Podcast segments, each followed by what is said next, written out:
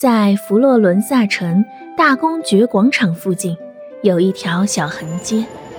我想这条街叫做波塔罗莎。在这条街里，一个卖水果蔬菜的市场前面，有一座雕塑的十分精致的铜猪。一股清新明亮的水从猪嘴里冒了出来。由于年久，猪都变成了墨绿色，只有鼻子闪闪发亮。就像是擦过一样，事实也是如此。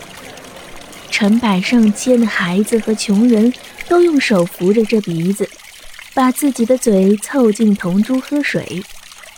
当你看到这只精美的猪被一群半裸着身子的漂亮小男孩抱着，用自己的鲜嫩的小嘴凑近它时，那真是一幅很动人的画面。到佛罗伦萨来的人都不难找到这个地方，他只要问一问碰到的第一个乞丐，这只铜珠在哪里，就会找到它。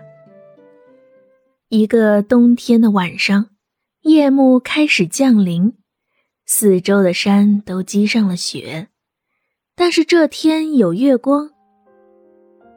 意大利月光和北欧阴暗的冬日一样好，甚至更好。因为天空也有光，给人一种舒畅的感觉。在北欧，灰暗寒冷的天空像一层灰暗的船皮树顶一样，把我们压在地上。寒冷潮湿的土地有朝一日还会压在我们的棺木上。在公爵府花园里，繁密的松树下面有上千枝玫瑰，在冬天里开着花儿。一个衣衫褴褛的小孩在那里坐了一整天。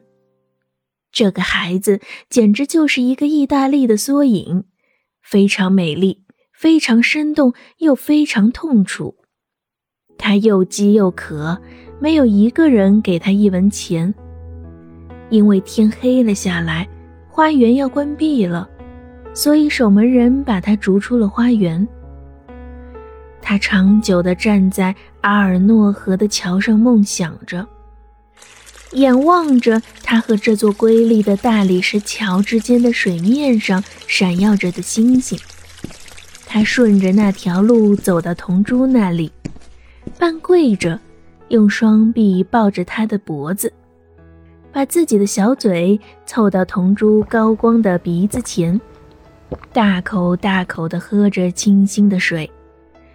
附近地上有几片生菜叶子和两颗栗子，这成了他的晚餐。